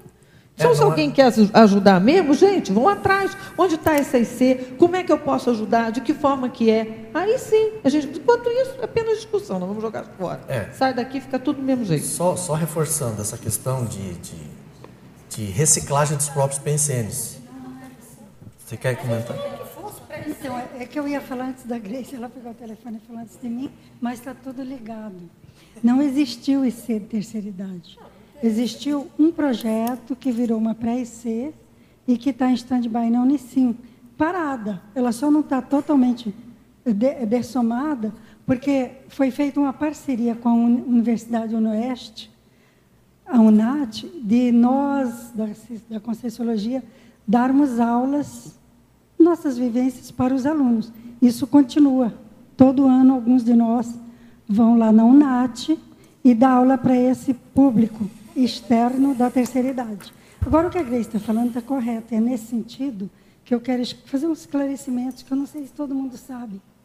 A Unicim, esse, esse, esse, essa experiência das redes parasociais, nós, temos, nós estamos acompanhando há mais de seis meses, nós já vamos pôr a público e aí tem que... Está tá nos finalmente para poder... É, as pessoas, não, não tem nada a ver com... Não, não tem nada com a Mali. É um grupo novo. Só que é óbvio que vai, deve mudar o nome, alguma coisa assim. E não é fechado, não é nada disso. Quem quer, vai. Tem várias pessoas chegando lá e agregando aquele trabalho. Então a pessoa começa a ter incômodo e fica sofrendo, cada um com seu micro-universo ambulante, com aquela bolha, que será de mim quando eu ficar velha, quando eu morrer. Não é assim. O que, que eu vou fazer aqui? Então as pessoas que querem, elas se agregam. Na Unicim, além desse projeto, que está tá para sair já em conselho de ser e divulgado amplamente para que vocês entrem, independente, podem entrar desde agora, tem outro projeto chamado Longevos. Só um pouquinho, Isabel. Das redes parasociais, quem que está encabeçando? Hoje? A Unicim. Unicim. Tem três, é, dois médicos, por enquanto, e uma, uma outra pessoa.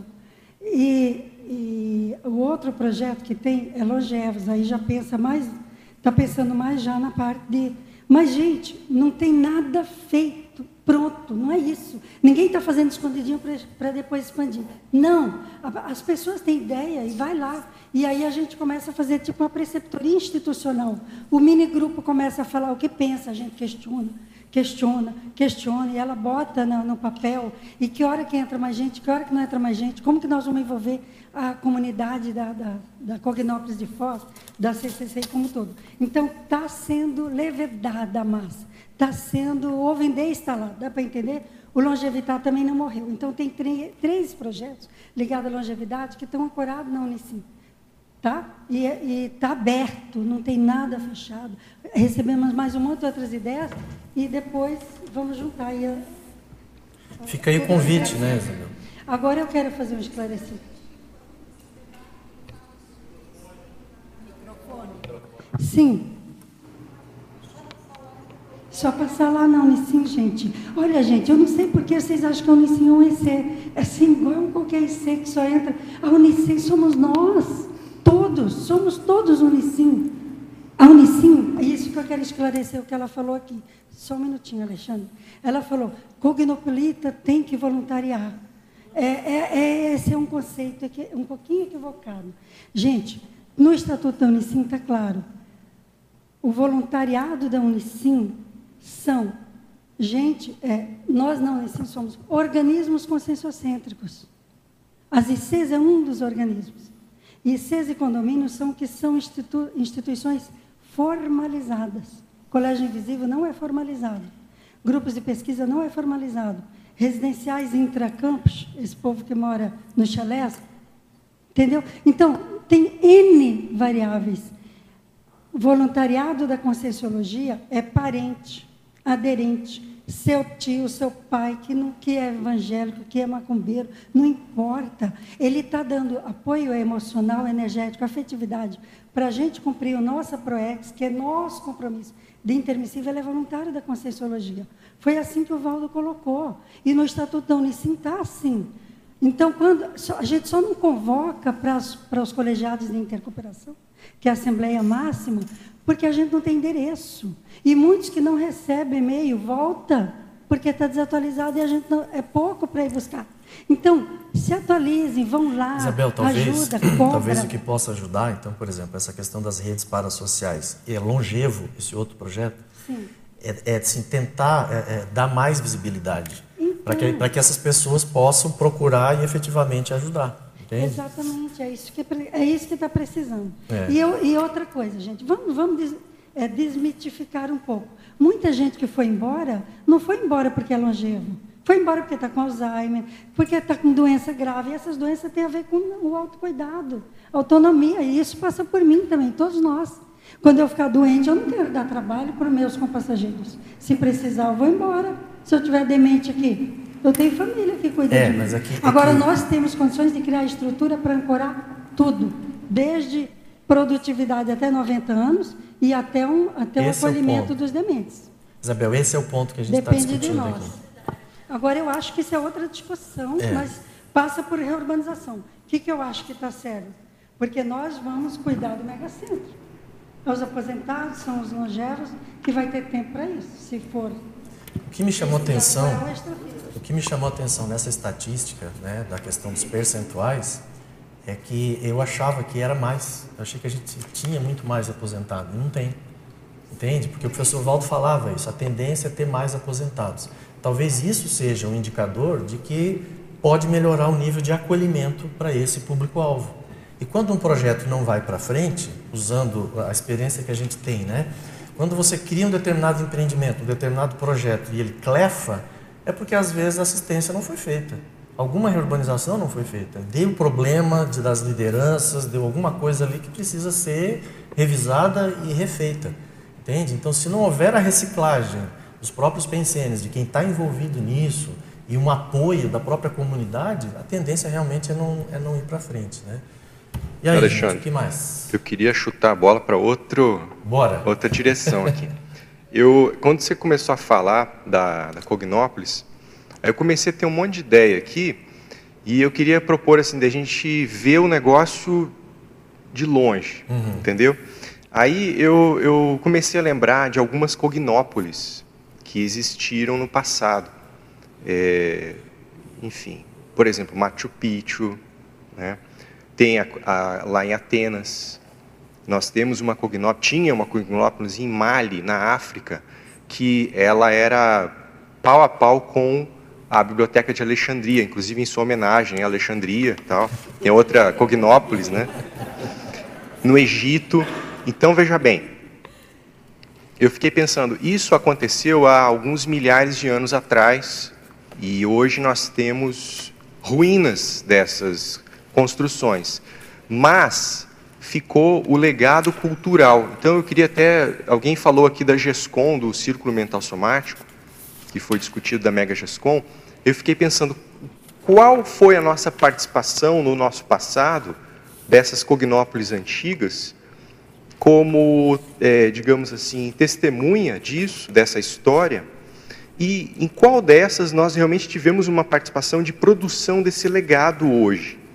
Por quê? Hoje, por exemplo, nós usamos certos pensamentos, nossa forma de pensar tem relação com a filosofia grega, que criou construtos que hoje nos ajudam a raciocinar aqui hoje. Então, isso é um, é um eco, é um reflexo desse legado.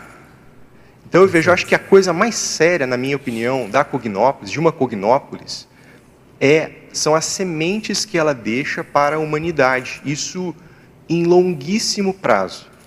Por que, que eu falo isso? Porque no futuro talvez a gente vá continuar fazendo cognópolis. Talvez lá em Marte, estação espacial, naquelas luas de Saturno, etc. não sei se eu estou viajando muito na maionese, mas eu vejo que se há uma tendência de nós nos reunirmos para nós materializarmos ideias de ponta, e essas ideias de ponta elas reverberam ao longo do tempo, ajudam a nós mesmos, mas também numa reurbanização da humanidade, eu vejo que a nossa participação, independente da idade, da saúde, o importante é a saúde mental para a gente produzir GESCOM, deixar como legado, aproveitar essa infraestrutura que já existe. Hoje nós temos uma, uma infraestrutura, eu acho que nunca existiu na história da nossa, é, na humanidade, uma condição de infraestrutura intelectual tão avançada, com tecnologia e tudo, para a gente produzir essas GESCONs e deixar isso como legado. Então, eu acho que uma coisa para a gente poder pensar também isso, né? no futuro, porque talvez daqui a alguns 5 mil anos a gente não esteja, não, não, vai ter mais, isso aqui vai virar um ponto turístico. Vamos pensar assim, vão terão outras cognópolis. Uhum. Mas o que, que fica? É esse legado, essa produção, a informação, a GESCOM, a VERPOM.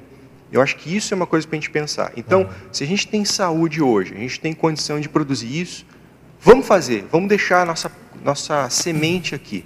Então eu queria só trazer isso para a gente poder discutir também como um ponto aí no eu futuro. Vou, eu vou trazer uma pensata aqui, que ela está resumida no, no, texto que nós entregamos para vocês. Por sinal, uma correção no texto, ali onde está escrito, no quarto parágrafo, no, no sétimo parágrafo, onde está escrito léxico de ortopensatas, tem um N a mais ali, tá? para vocês é, fazerem uma pequena correção. E no parágrafo 4, tem uma, uma pensata ali, ó, para reurbanizar a sociologia, tá? que o professor Valdo ele coloca. Nos séculos seguintes ao XI, a consciência Zéfiro foi moldando as atividades, períodos intermissivos e existências intrafísicas assentados na interassistencialidade da reurbanização do planeta Terra, além do verniz da TACOM e com a expansão da tarefa de esclarecimento. Tal reação surgiu do conjunto das mega reciclagens existenciais. Então veja a relação da reciclagem consciencial com a questão da Reurbex. E as megas reciclagens intraconscienciais, eh, recins, aplicadas ao mesmo tempo, no caso, com elevado grau de rendimento cosmoético ou lucratividade. Mais um pouco abaixo tem outra pensata nessa sequência que ele fala assim: na ocasião foram ainda explicitados, essa ocasião é do Pandeiro, década de 80, os fatos e parafatos.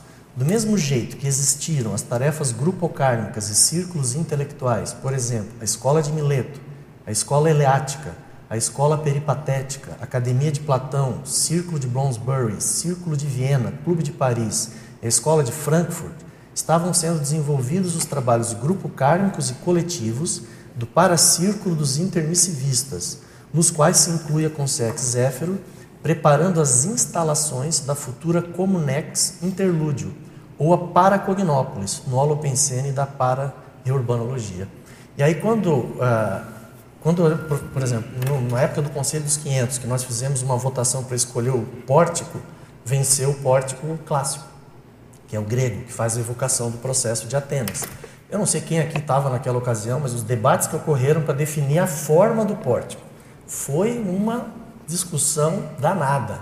Por quê? Alguns defendiam que o pórtico tinha que ter uma aparência pós-moderna, contemporânea, porque no século XXI, como é que você vai fazer evocação da Grécia?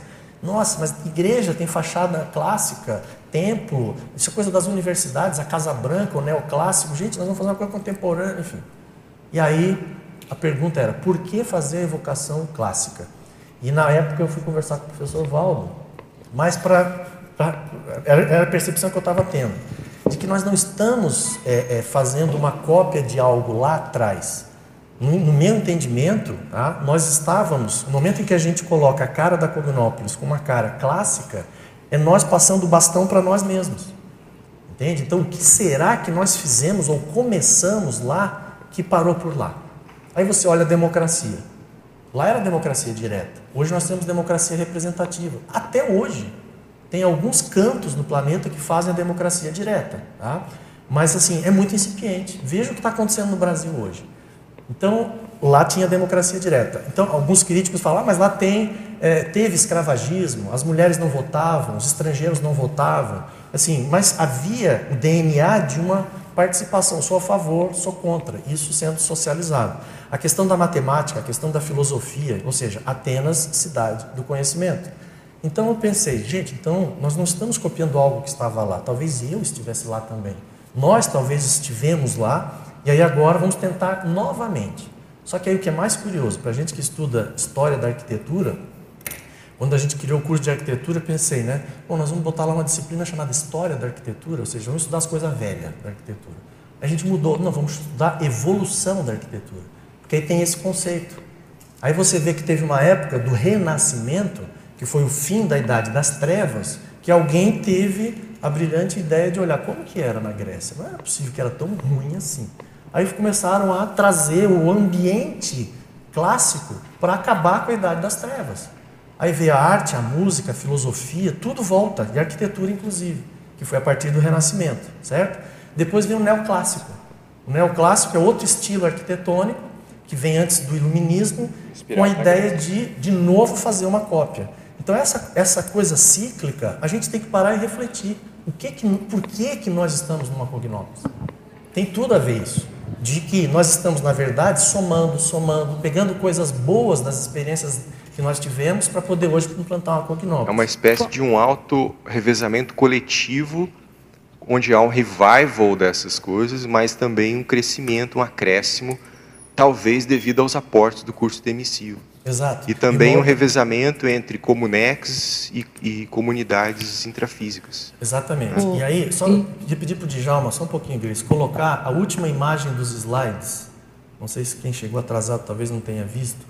Essa ideia né, do, do, desse, desse slide, vocês estão vendo aí essa imagem? Quando nós chegamos em Foz, tá, começamos a, a discutir a, a Cognópolis, não era Cognópolis ainda, era CAEC, era um campus do IPC. Entende? Olha a nossa visão, a minha visão na época era de que isso aqui seria o instituto com um campus em Foz. Provavelmente iam ter outros e tal. Não, virou uma Cognópolis. Os primeiros dias que a gente começou a debater a possibilidade de um curso com as nossas vivências, eu fazia muito esse croquis. Desenhava o globo, fazia um, um funil e colocava uma calota representando uma comunidade astrafísica. E achando que a gente estava inovando com aquela ideia. Depois o professor Valdo começou a trazer a ideia do interlude, que aquilo já era fato, que estava acontecendo e etc. E aí nós vimos a correlação, o espelhamento entre a Cognópolis e a Paracognópolis, que é a Comunex é, Interlude, certo? E aí tem uma outra pensata, eu não posso deixar passar essa daqui. Uma ortopensata na página 1476, depois se alguém quiser pegar. Ele coloca assim, ó, no universo da Reurbexologia, a ordem cronológica do desenvolvimento dos trabalhos assistenciais vem sendo até aqui. 1. Um, para reurbanologia, ou seja, extrafísico. 2. Para transmigraciologia. Teve uma turma que foi, para que isso pudesse acontecer. 3. Conscienciologia, que é a plasmagem da ciência conscienciologia. 4. Curso intermissivo. 5. Comunex Pandeiro década de 80 foi quando o professor Valdo coloca que estava se discutindo aonde ia ser feito o CAEC. E o Moacir relata uma projeção que ele teve em São Paulo, muito antes do CAEC, em que ele via numa uma espécie de um avião alguém dizendo costa oeste, costa oeste. Ele só via né, floresta, floresta, floresta, floresta. Então a ideia da costa oeste com o Moacir, quando ele estava aqui em Foz e ele viu a, um projeto Costa Oeste de Jaime Lerner, ele lembrou da projeção. Entende? Porque isso a gente correlaciona com o pandeiro. E eu lembro, né, nós perguntamos para o professor Valdo, vem cá, é possível que alguns de nós estivessem lúcidos fora do corpo discutindo isso? Ele disse, sim. Às vezes a gente não lembra. Alguns de nós podem ter participado dessa discussão na década de 80 e não lembra, estava projetado. Depois do pandeiro, aí vem a Cognópolis, a implantação do CAEC. Depois disso, a Comunex Interlúdio. Então, provavelmente, a implantação da Comunex é depois que a turma começa a dar o tom da música aqui no intrafísico, começa a funcionar Pronto, vamos startar a Comunex, para fazer essa conexão de uma com a outra. E aí, por último, a enciclopédia da conscienciologia. Muita gente, às vezes, tem dificuldade de entender por que, que a enciclopédia da conscienciologia tem a ver com a Heurbex. A enciclopédia da conscienciologia, no nosso entendimento, a gente discute isso muito no Colégio Visível, é como se fosse aonde vai desaguar todas as experiências, com todas as especialidades. E é o legado também, né? E é o legado, vai ficar, é isso vai ficar. E só para fechar, uma última ideia, tá? Uma vez estudando o processo jesuíta que aconteceu aqui na, na, região, é, qual era o plano deles? Porque né, a Isabel conhece essa história a, a, por ser especialista em cooperativa. Alguns especialistas dizem que os princípios cooperativistas originaram aqui e não na Inglaterra, em Rochdale, no século XIX, não é isso, Isabel? 19, início do século XX, sei lá. Então, assim, a República Guarani, ela foi um empreendimento de um grupo aqui com distribuição igualitária de lucros, né? teve imprensa, fábrica de instrumentos musicais, tecelagem, e isso incomodou a corte ibérica na época. Enfim, fui estudando esse negócio porque me interessa a minha reciclagem pessoal. E uma das coisas que eles diziam aqui é que eles queriam trazer o céu para a terra. Eles queriam implantar na dimensão intrafísica o paraíso. Quando eu olhei aquilo, eu disse, ah, não, achei que a gente estava tentando fazer uma coisa diferente, entendeu? É, então, assim, evidente que naquela ocasião, dentro das limitações da dogmatização e etc., da catequização, a, a coisa de tentar aproximar a dimensão extrafísica da dimensão física. Entende? Então, aí nós viemos agora de novo, alguns de nós, talvez não, alguns aqui não tiveram essa vivência nessa ocasião, nessa região, de novo vindo para trazer o curso intermissivo sem dogma, princípio da descrença. Então você pega experiências pretéritas, dá um F5, tira o que não presta e pega os megatrafores das pessoas que trabalharam naquilo. Entende? Só que isso, estou falando da República Guarani, isso serve para desde Atenas, todas as experiências, muitas é, utopias urbanas, tinha, provavelmente tinha gente nossa lá. Ou seja, desenhando, discutindo, debatendo como poderia ser uma sociedade ideal. Ficou na teoria, não saiu do papel, ficou utópico. Entende? Então, uma das outra coisa importante, né? O professor Valdo fala da Cognópolis como uma utopia realizada. Entende? Quanto que nós ficamos vislumbrando na teoria determinadas coisas e de repente aqui agora a gente está conseguindo quantas efetivamente utopias, trazer... Quantas utopias a gente tentou antes até chegar nessa e conseguir Exato. Agora, olha só uma coisa que você está... Eu tenho questionado bastante isso na reurbanologia. O que, que veio primeiro? Interlúdio ou o próprio CAEC? Eu realmente não sei. O professor Valdo fala Valdo aqui... não abria isso para a gente. Grace, então, a gente... Grace, o que ele está colocando aqui é que foi o CAEC. É, ele disse que é a primeira vez que a Comunex então, ela origina da, da questão daqui, intrafísica. Pois é. Então, aí a gente volta. Você viu a, a pensata que eu li aqui? O que, que acontece? Porque Foz, enquanto a gente estava fazendo, a gente não sabia disso. Não. Depois, ao Mas longo, a gente desenhava, isso, era uma utopia, certo? Isso, vinha algum, alguns lampejos, alguma coisa. Só voltando, porque Quaracê também foi a mesma coisa. Quando a gente foi para lá, a gente também não sabia por que era ser. Depois é que a gente, que ele foi, o próprio Valdo foi falando para a gente. Por exemplo, e outro dia, quase ninguém sabe disso, Alexandre. Eu pensei que o povo soubesse. O que, que acontece lá no Aracê? Só para dar um exemplo. Lá a gente tem é, italiano, colônia italiana, japonesa e alemã. O que, que é isso? Segunda Guerra. Então aquilo ali tinha o objetivo por que ser. Porque nem a gente entendia por que a gente está lá naquele fim de mundo abrindo uma. Não sabíamos por que, que era. Então olha só como que é o, o alcance. Então, quando agora surge também Florianópolis, eu fico tentando entender que, que tem aí, né? Qual a relação ali, com a que África? tem alguma coisa a mais, entendeu? Deixa eu contribuir Quando a gente vai para a África, eu fico pensando a mesma coisa.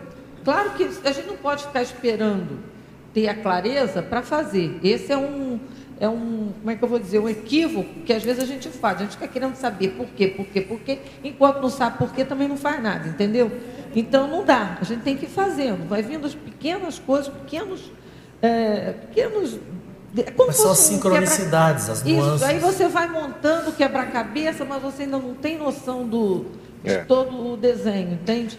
É, Mas Agora, é muito importante isso, as coisas não surgem a troco de nada. Sim, perfeito. Entender quanto mais é, o grupo, por exemplo, que está lá em Florianópolis, ficar, pa- parar, pensar, porque em alguma hora vai Tá, vir. só um detalhe que é importante nessa discussão, tá? Florianópolis ainda não tem definido o local, tá? Não tem definido o terreno. Mas tem alguns locais que eles estão estudando que tem a ver com os alemães também, que já é saindo da, de Florianópolis, mais na região serrana.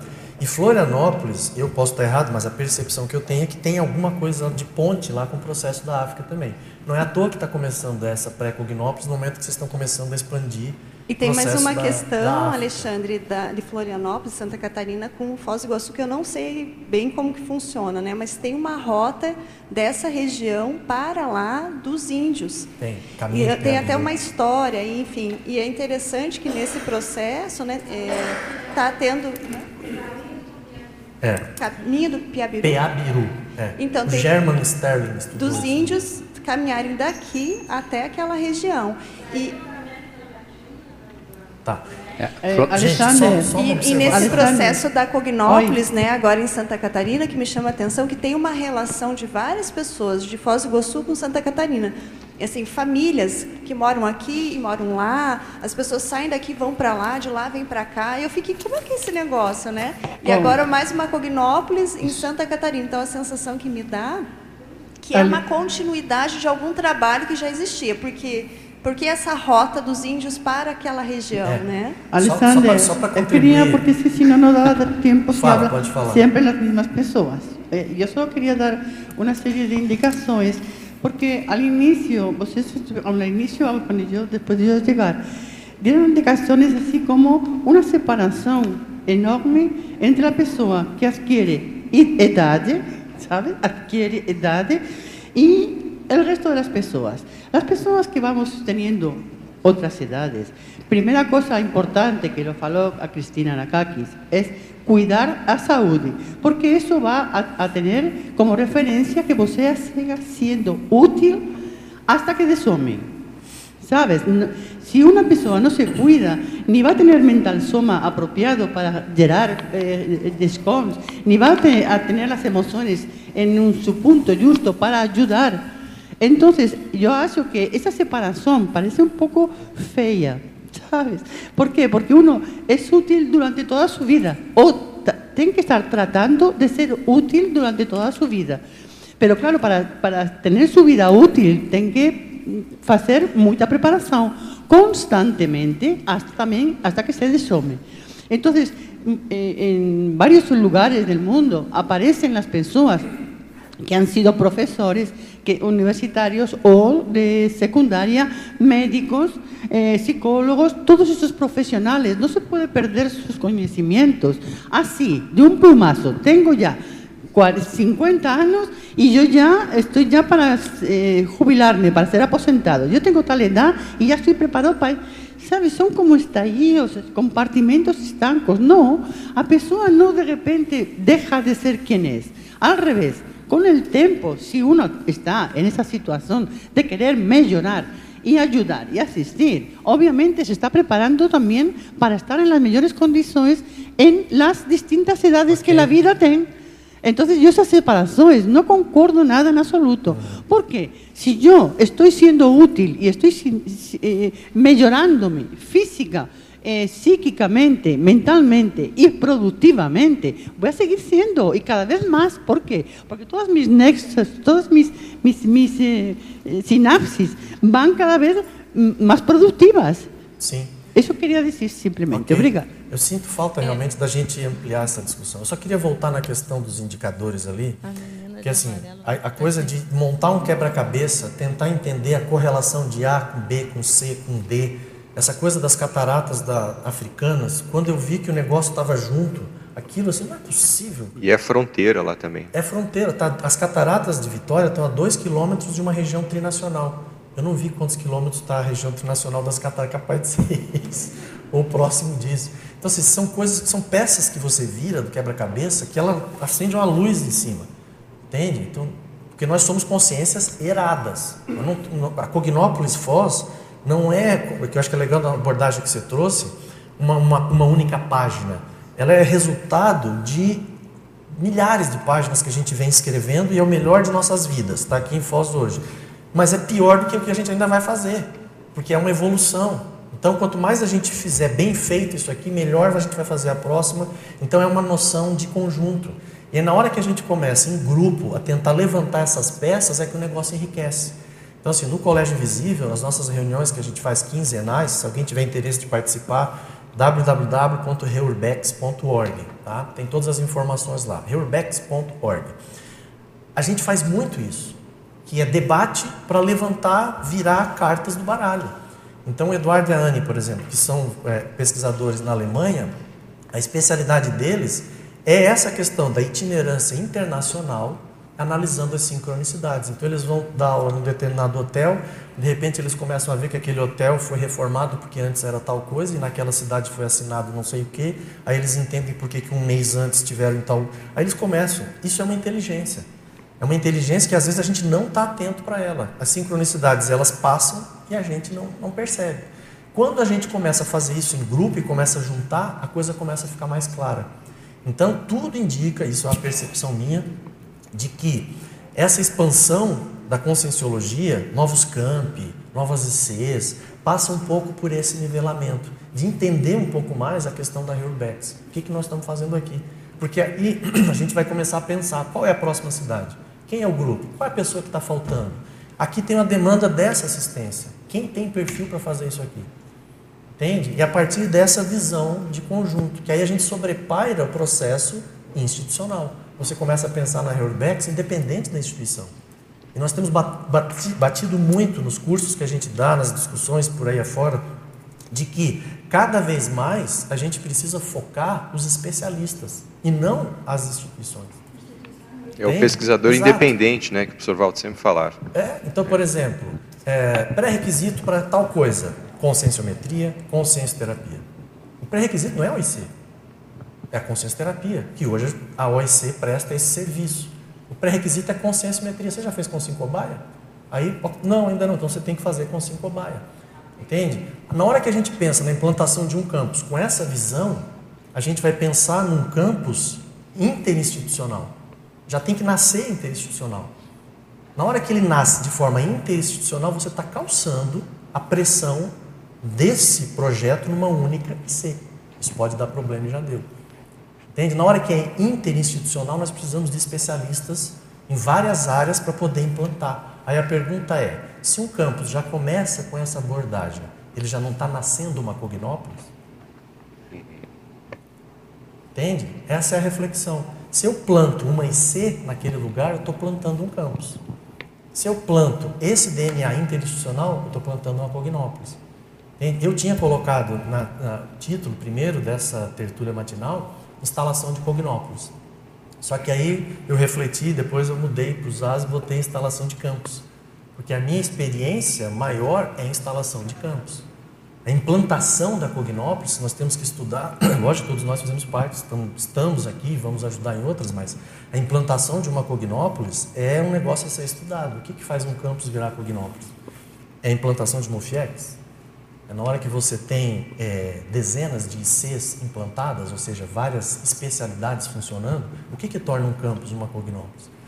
Entende? Então, assim, no meu entendimento, é esse DNA interinstitucional transinstitucional, você ter todas as especialidades ali representadas e não tanto o foco na IC é, propriamente. E, e, também as ramificações com a SOCIM, isso tudo, entendeu? Isso, as empresas, os condomínios. Exatamente. Então a Cognópolis ela é um complexo conscienciológico. É. Que, que diferencia, por exemplo, a Cognópolis Pedra Azul que está começando da Cognópolis Foz? Aqui nós temos oito condomínios, nove condomínios já implantados com Amarílis. Nós temos quantas empresas funcionando aqui, quantas instituições, quantos laboratórios. Então, a, e quando a gente voltou para Foz, quando eu vim morar aqui, a impressão que dava era de que a gente estava aqui num supermercado de oportunidades. Era difícil, era economia de bens. Hoje está tudo acoplamentário aqui. O pessoal da Sinvex não está aqui presente porque estão fazendo código grupal de cosmoética lá o dia inteiro. Eu falei assim, gente, fiquem, está tudo certo. Entende? Então o pessoal está se qualificando. E aí provavelmente tem inúmeros outros cursos acontecendo hoje. Quando você tem uma IC num campus, você tem uma atividade. Um curso que mobiliza a instituição inteira. Então essas são as questões para a gente refletir sobre a diferença entre um campus e uma Cognópolis. Tá? Gente, o nosso tempo. É, tá chegando, é isso que eu ia dizer, tá é. chegando no horário, nós temos que terminar. Isso, o nosso tempo. Aí eu ia te pedir para encerrar e fazer a divulgação da próxima para nós aí, por Exato. favor.